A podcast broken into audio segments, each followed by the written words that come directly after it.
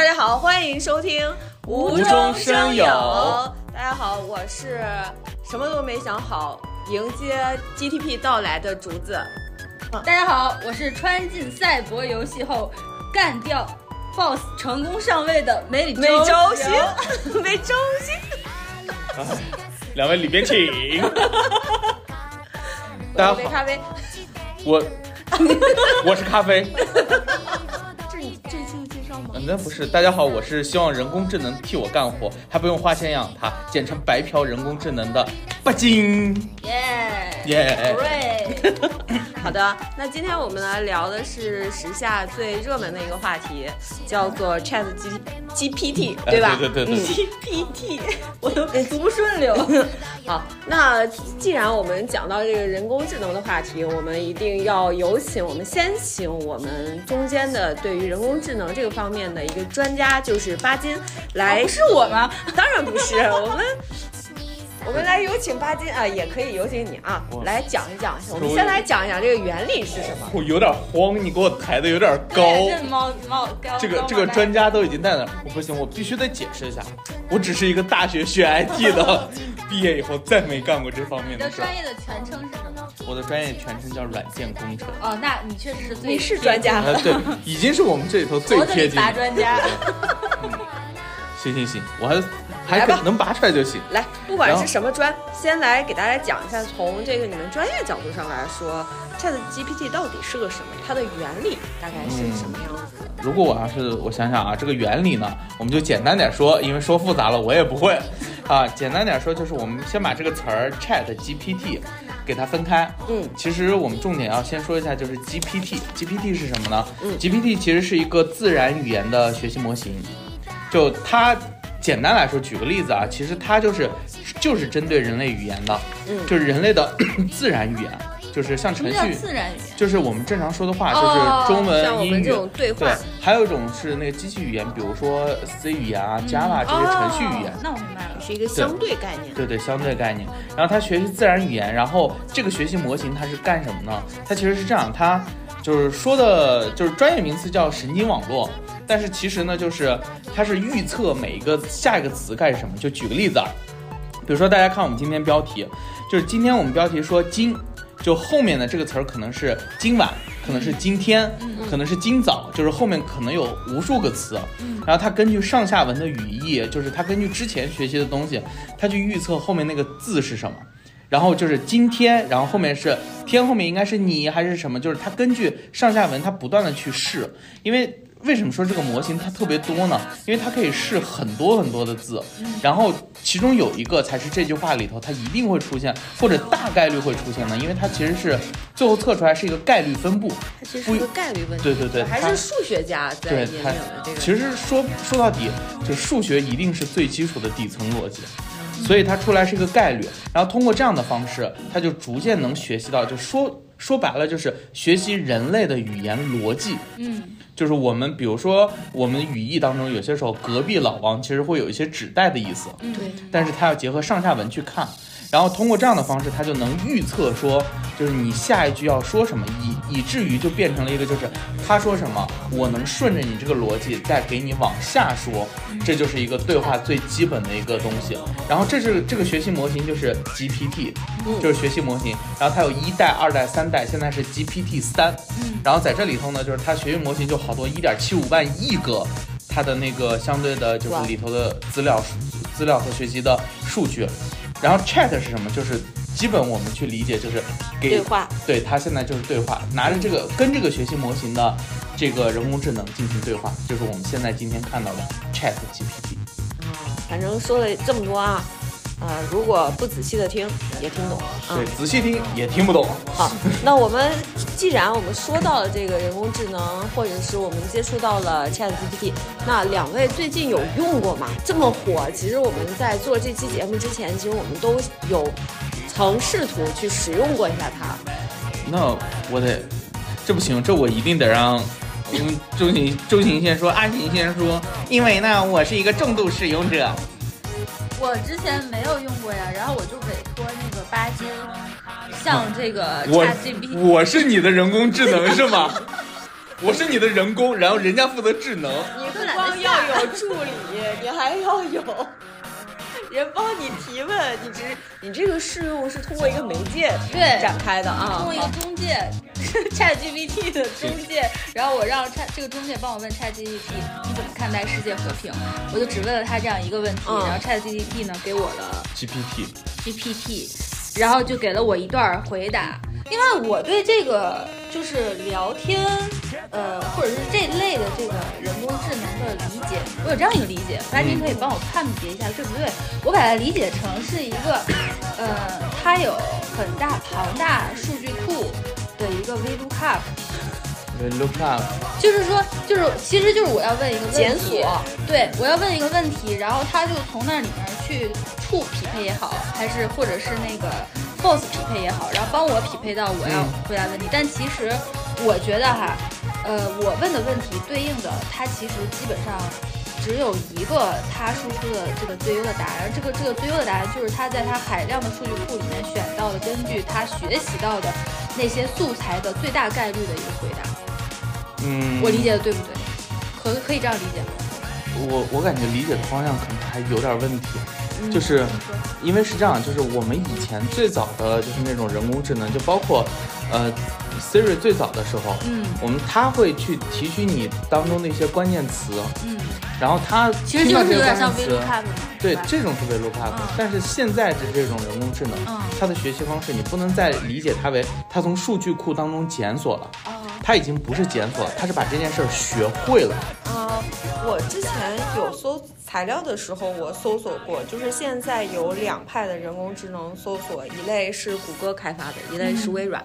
嗯谷歌的主打的就是从 A 到 B 的一个搜索，比如说你其实就是输入了 A，对吧对对对输入了 A，它就会映射到 B。嗯那么我们现在的这种 ChatGPT，它其实是从 A 到 B，它其实可以检索了，但是它给你生成的是一个多元的、无限的一个答案，就是它可能自己还会做一些处理和学习，给你一个答案。它这里头已经不是概率匹不匹配的问题它不是，匹配的问题，就是你得去理解说，你对面这可能就是他就是一个没有感情的人，就这个人已经就是他的脑子转的会比一般人快，然后他已经就是从出生就开始学这个互联网上的东西，他他通过他现有学到的东西，作为他的就是他的思维的模型，然后他其实是有一。定独立性的了，已经，对对对它不是说指哪儿打哪儿，而是它本身就已经有了这些整合的思考。对然后当你问他的时候，他会进行他的阐述。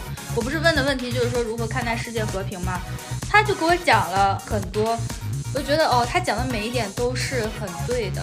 然后举一个非常，全面的，比如说他说世界和平是每个人都向往的目标，这是一个让人感到安心和幸福的状态。对于如何看待世界和平，他有就列了好几点来阐述嘛。第一就是说我们要理性看待它的这个客观现实，虽然我们期望，但是有很多的世界上有很多的冲突和争端，我大概说出来。第二，第二个就是说尊重多样性、和平共存，然后推动全球合作，培养和平意识和和平文化。最后呢，他还有个总结，说这是一个长期的过程，需要我们每个人的努力和贡献，然后有我们个人自身可以做哪些，就给了一些建议。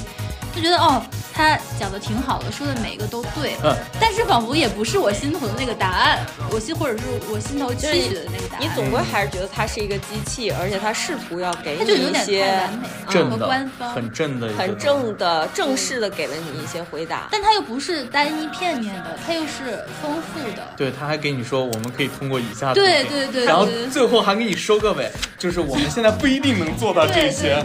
就是很知识化的给了你一个结构，而这个内容可以给你提供更多的视角。对，其实是这样的。讲真，讲真，阿行的这个问题啊，算是我最近看所有人用用也好，玩也好，嗯玩这个东西，你是我见过问出来最大的一个问题。相对来说，哇，格局好大。对对对，相对来讲，我们提的其实因为其他的问题我心中都有答案，我问的是我真的不知道的问题，我才会去就委托中介问他。呃，懂懂懂。所以，所以其实在这里头，不过没关系，咱今天讨论完以后，你可能会有一个新的视野来看待这个东西。我觉得是这样，因为其实你看啊，就是之前是我肯定是最早去想办法去接触这个东西的人嘛，嗯。因为这是我的以前的学习带给我的这个欲望，对欲望，嗯。所以我就把它把它搞到以后，我没有通过各种那种接口，就不是国内那些接口，我是直接去到了这想办法去到这个网站，在这个网站上完成了注册，然后去用它。用它的时候呢，其实一开始我就没把它当成一个提问和回答的这样一个模式，对我是就是想要去了解他这个人吗？我我其实就是想把它用起来，但不是哦不只是一个提问加回答，对就是你的用和可能和我们单纯的意识上的用是不一样的。对嗯，然后你其实你看啊，我一开始就是先从最简单的方式去用啊。你看我最近问他是什么，我我其实很很印象很深，因为我之前就是我我最近有一封很重要的邮件要写。这简单说一下背景啊，就是背景就是我在国企工作，所以我有一封很重要的邮件是要发给领导的。那对于以往的我来说，这封邮件从开始想这个邮件怎么来表达我的内容、表达我的目标，到措辞，到整个里面的结构，我都要想半天。想好了以后呢，再写，写完了以后，其实这个过程还是比较长的。嗯对，它会耗费你很多的时间。嗯但是，并不，但其实这封邮件的我想表达的目的，我自己是很清楚的。嗯但是就是我要把它转换这个过程太费劲了，不是做不到，是有点费事儿。那么呢，我就跟他说，我就跟 Chat GPT 说，我说我的目标我要发一封邮件，我的背景是在国企，然后我这封邮件是要发给我的领导的。然后同时呢，我这封邮件当中要包含要达成这样一个目的，你帮我，你帮我，你这样一平封邮件平时问，我问题不也是这样问的吗？对吧你当人工智能吗？对对啊，你看我我我如果跟人工智能本着用的这种，我其实这就是我把它当成一个，当成一个，就是我不能说完全是人吧，嗯但是我不像问一个机器，就是如果我去百你把它度搜索，当成一个更有经验的专家对对对对啊，对，你可能向他咨询一些可能对，哎，咨询这个词咨询一个专业的事情。因为因为如果我要是百度的话，我肯定第一先搜给领导的邮件怎么写，对对对对吧？是这样。思维是完全不一样对啊的。，但我给他就不会这样说。我说你帮我拟一封邮件吧，然后他写出来以后，我说，呃，你要注意，我的邮件对象是我的领导，你再注意一下措辞。他还会帮我把措辞稍微修正一下。哦。就是你他的第一遍反馈的时候，你会给他一个反馈，对，然后他会根据你的反馈再次精准他的回答。一定要记好，他一直在学习，所以你问他，比如说啊，举个例子，刚才你问他世界和平这个问题，嗯，他跟你说，他说每个人都是希望真是美好的，然后你你还可以问他，我觉得你说的不一定对，我觉得有些人有个别人他不一定希望世界和平。否则，世界为什么到现在还不和平呢？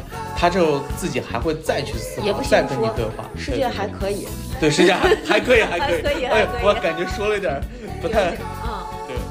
就是，所以我们要不断的去跟他在对话的过程中，那那我又产生了一个疑问，就是比如说你这次的对话结束了以后，嗯他会对你这次的对话有记忆吗？他会捆绑你这个账户的账号吗？会，就因为就是我登进去以后，我其实旁边会有就是它的那个就像微信的好友一样，我旁边会有那个 chat 的列表，就比如说这个对话是什么，下个对话是什么，它为什么是每个对话是一个单独的列表？我也不知道它为什么这么设置，但是这一个对话当中，它可以继承这个对话之前的内容。哦，所以其实我可不可以理解每个对话你面临的是一个全新的 Chat GPT 啊？嗯，对，因为它其实基于我们的对话，它依然在学习，只不过它不一定把这个学习应用了可能它通过你提问的各种题目和专题，他就会逐渐逐渐的认识你这个人。等后期的时候，他再跟你聊天的时候，他所产产生的这个答案更符合你的心理预期。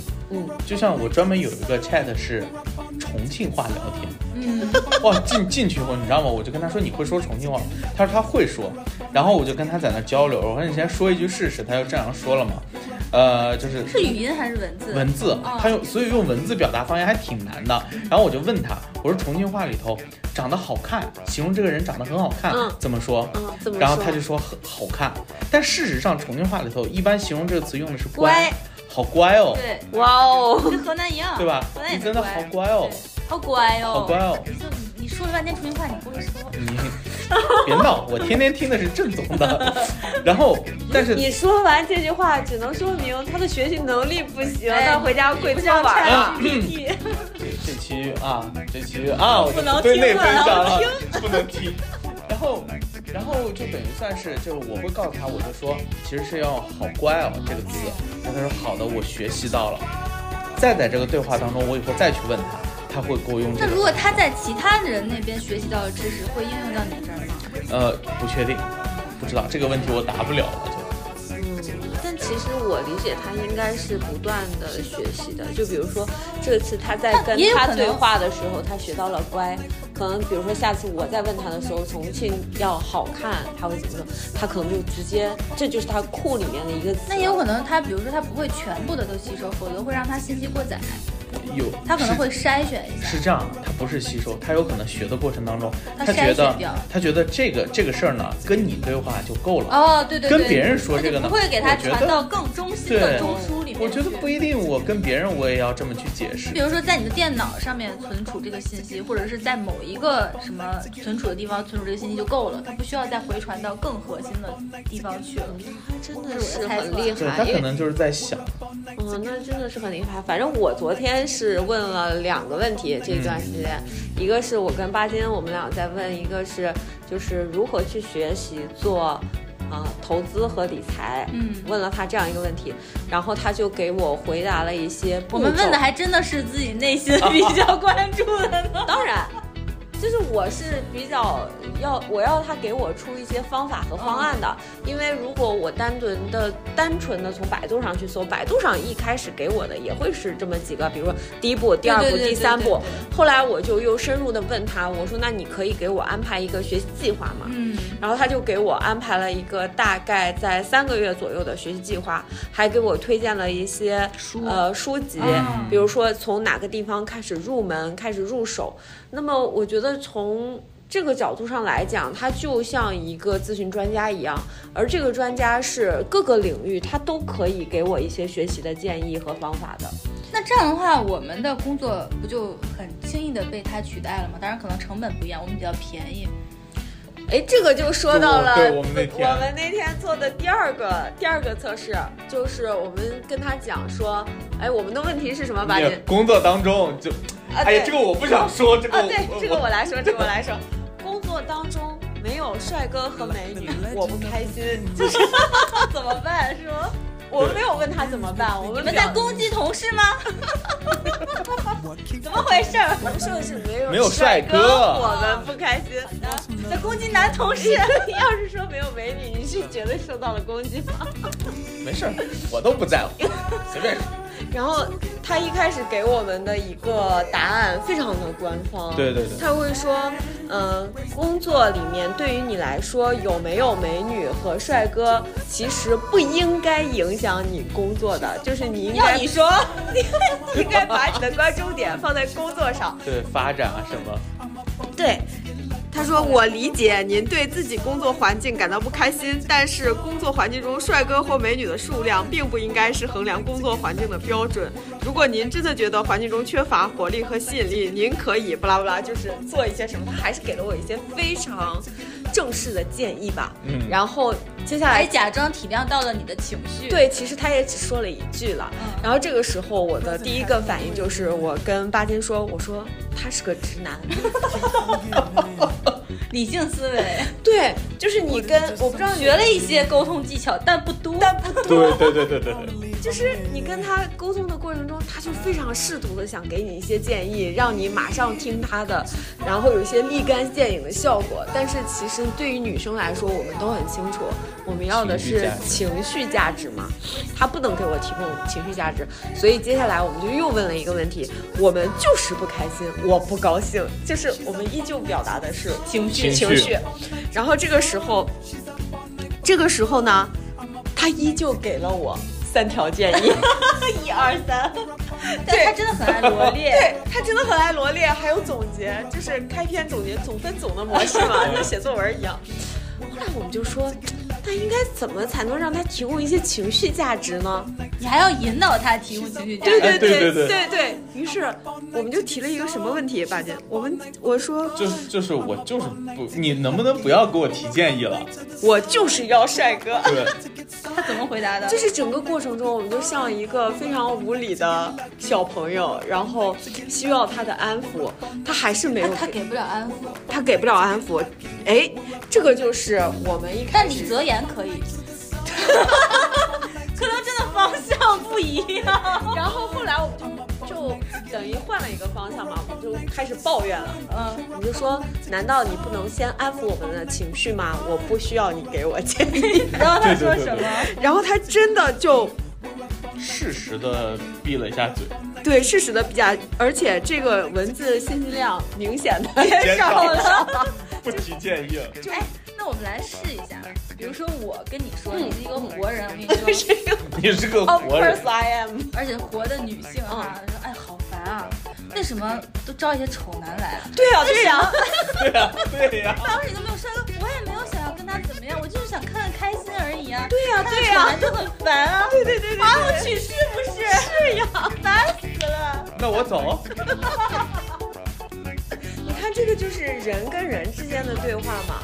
对，就是你会有一种共情和共鸣，然后大家对于情绪的一种共同的发泄，就可能会更有趣嘛。然后他的回答是：我们说你能不能不只安抚我的情绪，不要给我解决问题，我不需要。他说当然可以，我理解您的情绪，如果您需要倾听，我很乐意倾听您的心声，并且支持您。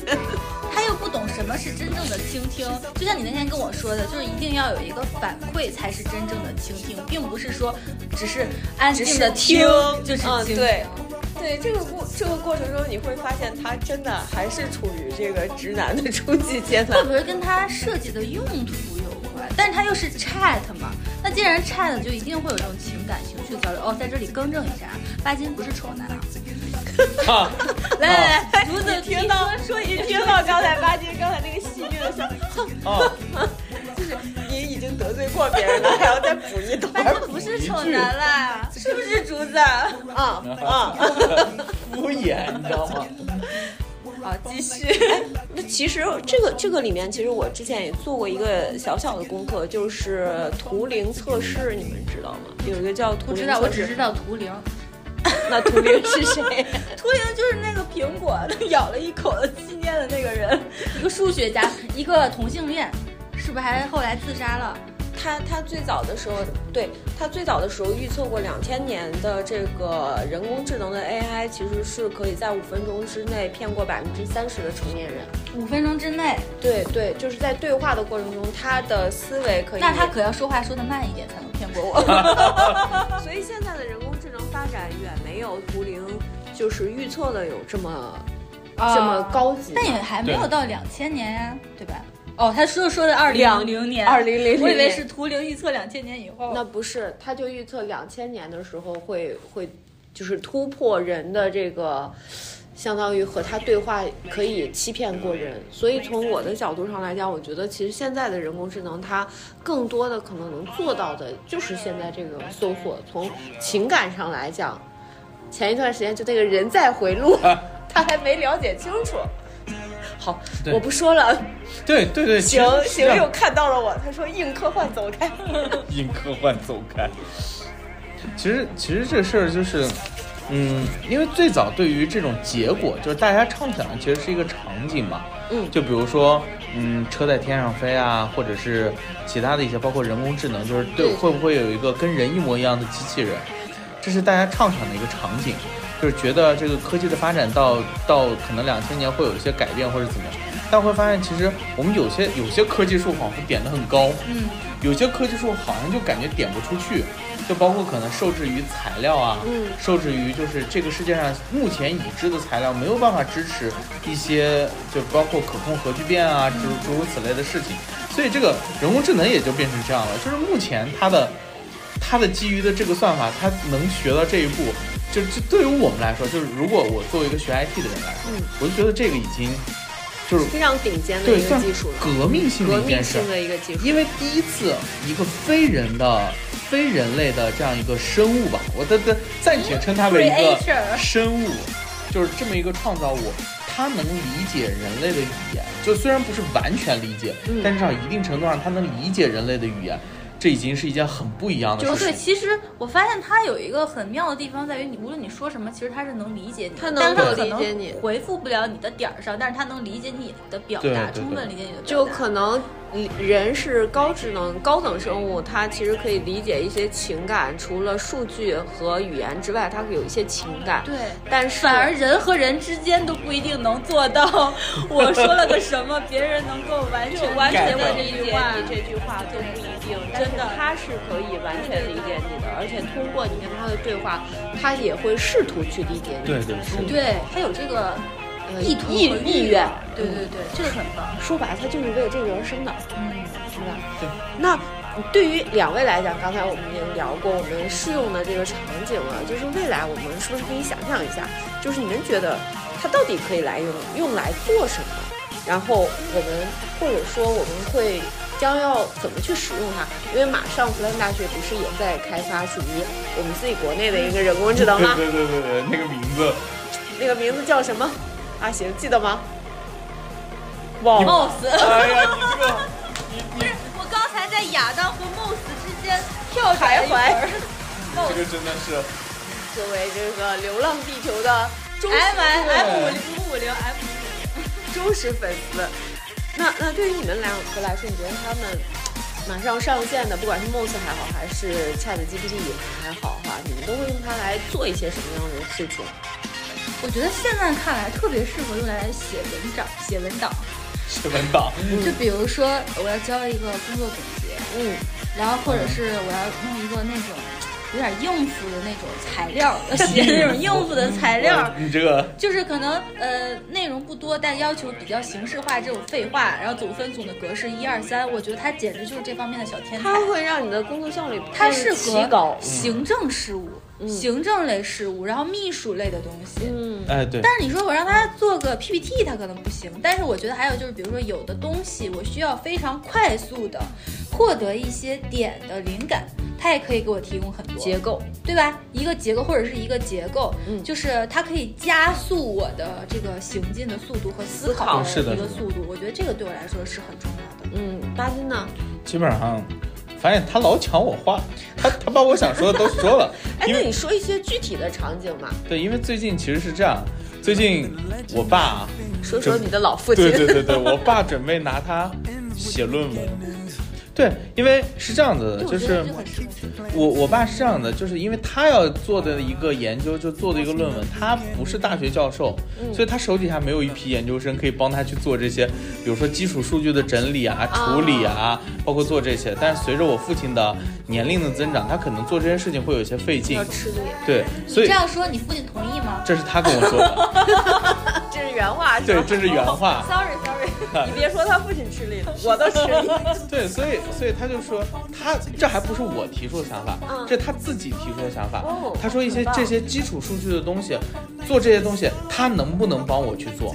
因为他完全他觉得这些东西，特别是一些基础材料的整理，他说我该有的一些资料什么的我都好了，但是我需要让他帮我去做整理，让他帮我去把这个东西整体的我需要的一些包括数数据最后的处理啊，让他帮我做出来。像这些简单的东西，他能做的话，就自己我要做的其实是可以做数据现在他这个还做不到吧？这个可以他能，他已经能做数据的可以做数运算了。据运算。那需要呃，你要以什么形式去导入数据呢？是比如说是 PDF 拍照呀、扫描呀，还个是举个最简单的例子最简单的例子，哎，这就是之前我拿它激发我灵感。我问他，我说你能不能就是你能不能就是读懂图片？嗯我问他了这个问题。呃，Chat 回答是说。我我能帮你去解读这张图片，就是我他不是说读懂，我能帮你去解读。然后但是我就问他，我说这图片我怎么给你啊？他说你有三种途径，一你可以描述这个图片上的内容给我，第二，你可以把这个图片上传到一个网站，然后你把这个网址给我。哦，好妙啊！就说白了，就是像百度网盘一样，就是我们的每一个文档，它会有一个链接，你只要把这个链接给到他只要他只要他能获取到就可以只要。能获取，因为有很多的图片在网上的图片，它其实就是一个链接，啊，这个链接链接过去 就是一张图片。然后第三种方法我忘了，因为这第二种方法印象太深刻了，就是在那一刻我根本没有想到还有用这种方法可以让他看到图片。其实就是最合理的。对，而且甚至我也问他，就是比如说我我今天文字问他，就不用都没有写公式，我问他，就是只问了很简单，我说一加一等于几？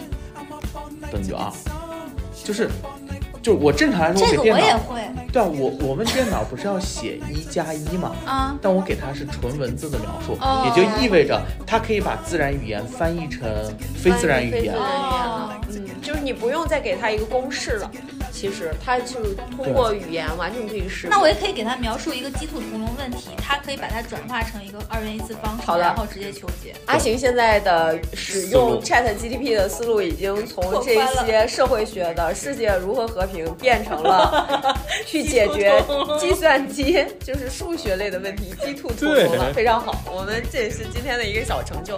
哎，刚才说到你父亲已经开始使用对 GPT 对了，那其实你父亲呃今年的年纪大概是在哪个年龄阶段？五十九，哇哦，那对于这个年龄来说，或者对于我们来说，其实我总觉得啊，大家会有一些小小的恐惧人工智能的存在，因为它可能会危及到一些岗位。那对于他们来说，他们没有一些恐惧吧？呃，我爸完全没有。我我讲真，我爸嗯现在对这个完全没有，因为可能这个技术第一也没有发展到那一步，第二就是可能从事物就是我们家家里人的角度，因为我们家里人可能就毕竟我是我爸的儿子嘛，所以基本上就是一系一脉相承。一脉相承。哎呀呀，不不不不，嘴巴笨对对，啊不不不不不不不。这真是跟电脑对话多了，嘴巴都不利索了。然后，对，在这在这种情况之下，对于我来说，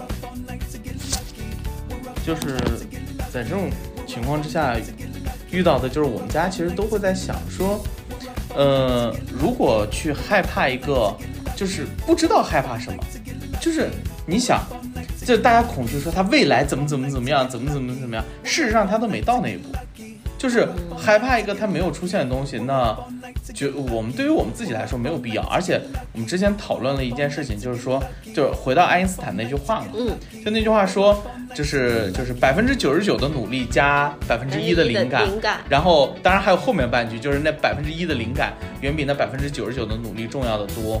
所以其实从现在这个角度来看，我觉得他们能做的就是那百分之九十九的努力，嗯而那百分之一的灵感是我们来做出来的提供，啊。嗯就是这种感觉。啊，很蛮还蛮开放的，对对对这这个心态还是蛮开放的。阿行呢？我觉得要分成两个阶段来看。第一个阶段呢，就是人工智能没有产生自我意识的时候，嗯那么我觉得就没有什么可值得害怕的，因为它完全是一个在人类掌握之中的一个工具。嗯那么第二个阶段呢，是人工智能产生了自我意识。嗯我们我不知道，就有生之年看能不能看到这一幕，而且人类是可以推动人工智能的发展的，但人类我觉得是无法控制人工智能是否可以产生我就是自我意识的，嗯因为在我看到的一些科幻类的作品中来看，一般来说它是通过自我学习自己产生的自我意识，但是不断的迭代，对对，可能像《流浪地球》是，呃，主动让它产生了一个自我意识，通过一个刺激，但好像仿佛也不是人类能够百分之百掌控的。那我的想法呢，就是人类种族之间，人类和人类之间的鸿沟完，我觉得完全不亚于人工智能和人类之间的鸿沟。就是我们都有很多的彼此的不理解，然后彼此的憎恶，呃，彼此的畏惧，我们就始终会相信物以类聚，人以群分，非我族类，然后我们就要可能要排斥别人，或者是残害别人。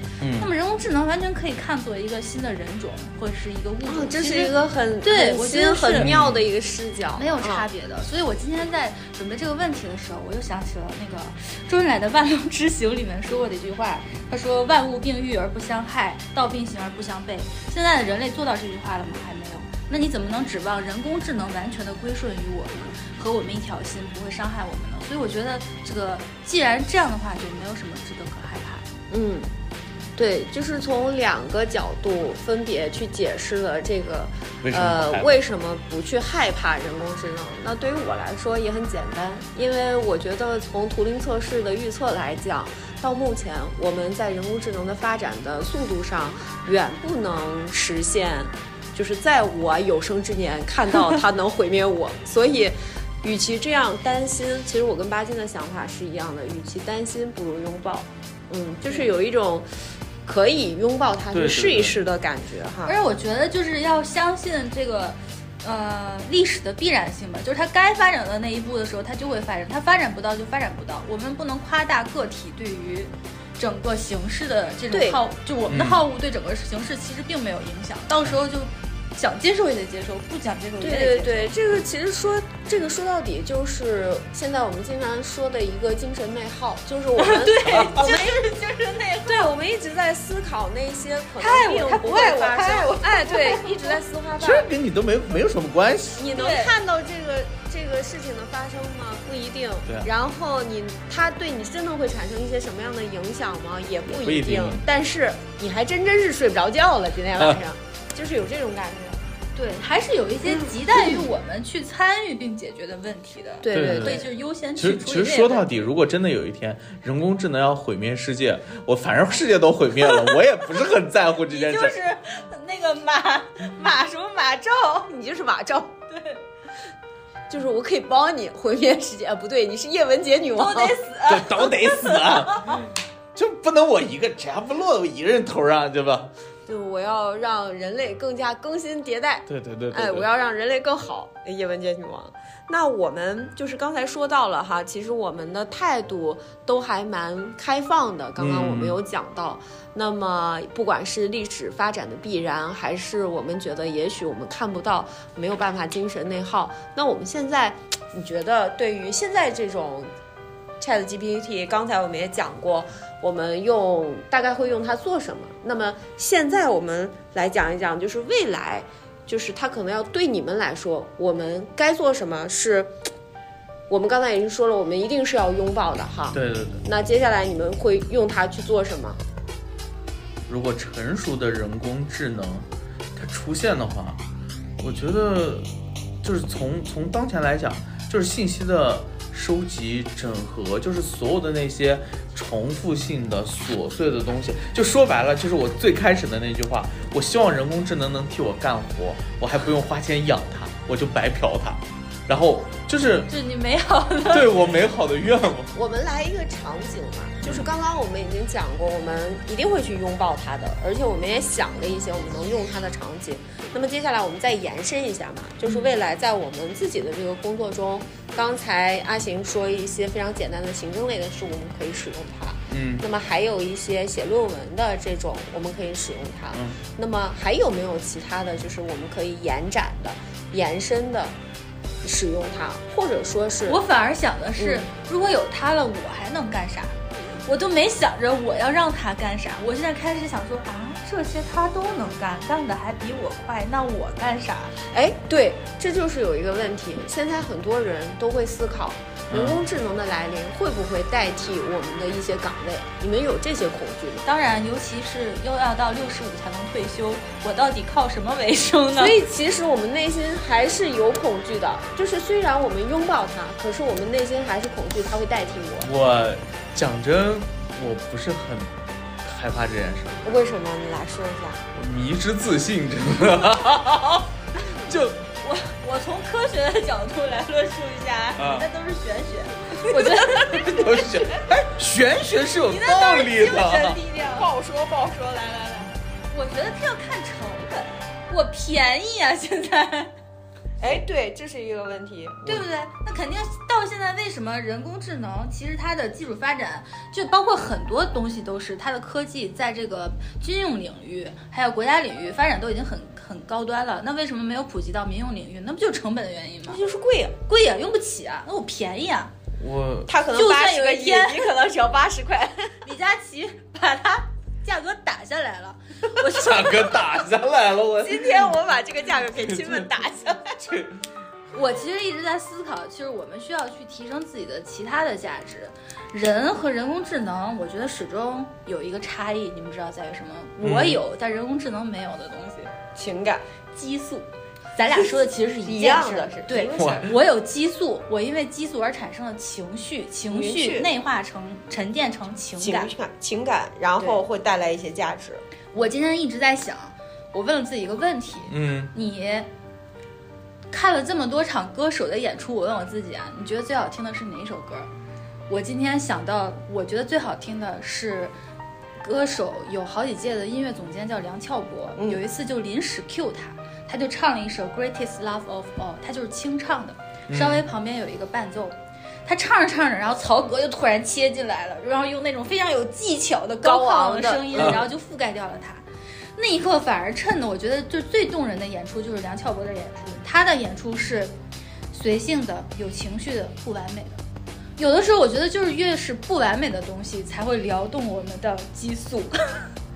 就是如果一心个就是我们的心弦 会被一些突发的对你意想不到的对，去波动到你，嗯，这种才是人类文化文明传言最精华的传地方承的最精华所以马照说什么没有人的文明啥来着？是不，你前面都已经给自己铺垫的那么深刻了，怎么在这儿就断了？好，这段剪掉，我完全这段不能剪 呢？我还没讲完。啊！继续继续继续。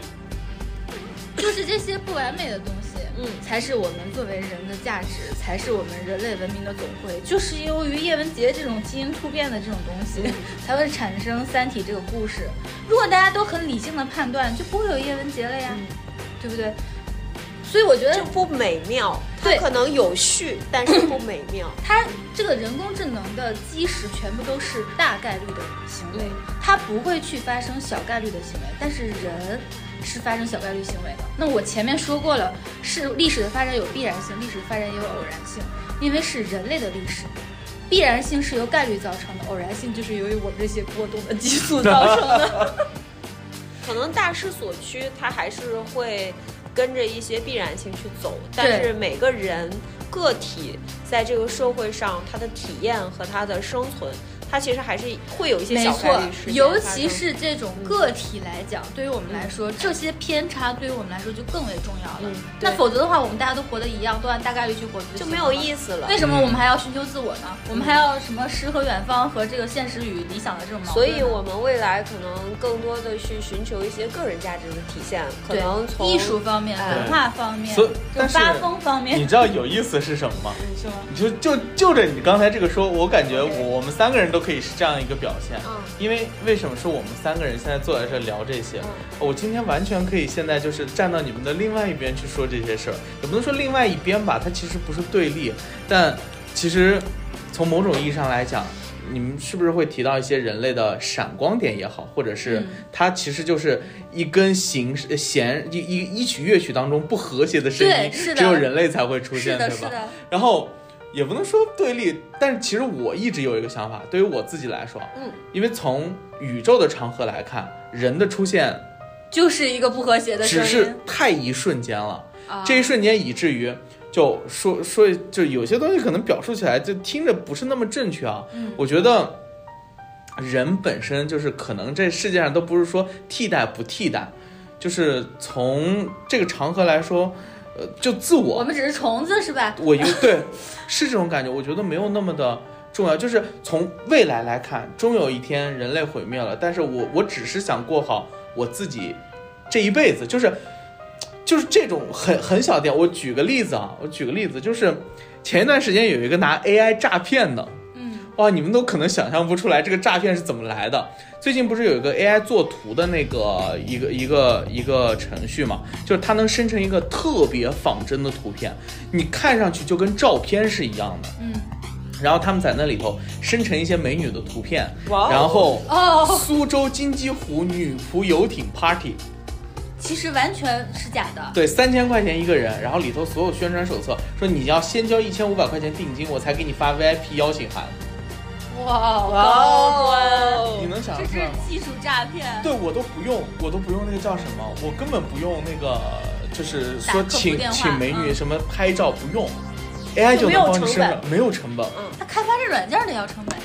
不，这个软件是开这个源的软件是开源的，现有的。哦，现有的，就是就是就是现在，比如说有人你说我们还怕想人工用智能，人类多可怕呀！对，人类多可怕呀！人类本身，我就跟你说，人的这个思路啊，然后在这一辈子当中，就又那么不重要，又那么的啊，那个 AI 学不了咱们。对对，AI 学不了的。哎哎哎，搞不了。我突然想到一个，你刚才给我一个灵感，我们人类这个物种哈、说不定就是为了让这个人工智能这个物种诞生的一个前序，我们不重要。可能未来很长很长的时间，宇宙就是属于人工智能能的的，我们只是为了催生这个人工智能的那个这就是我们的宿命。催化剂。但回过头来就是过好自己这一辈子嘛。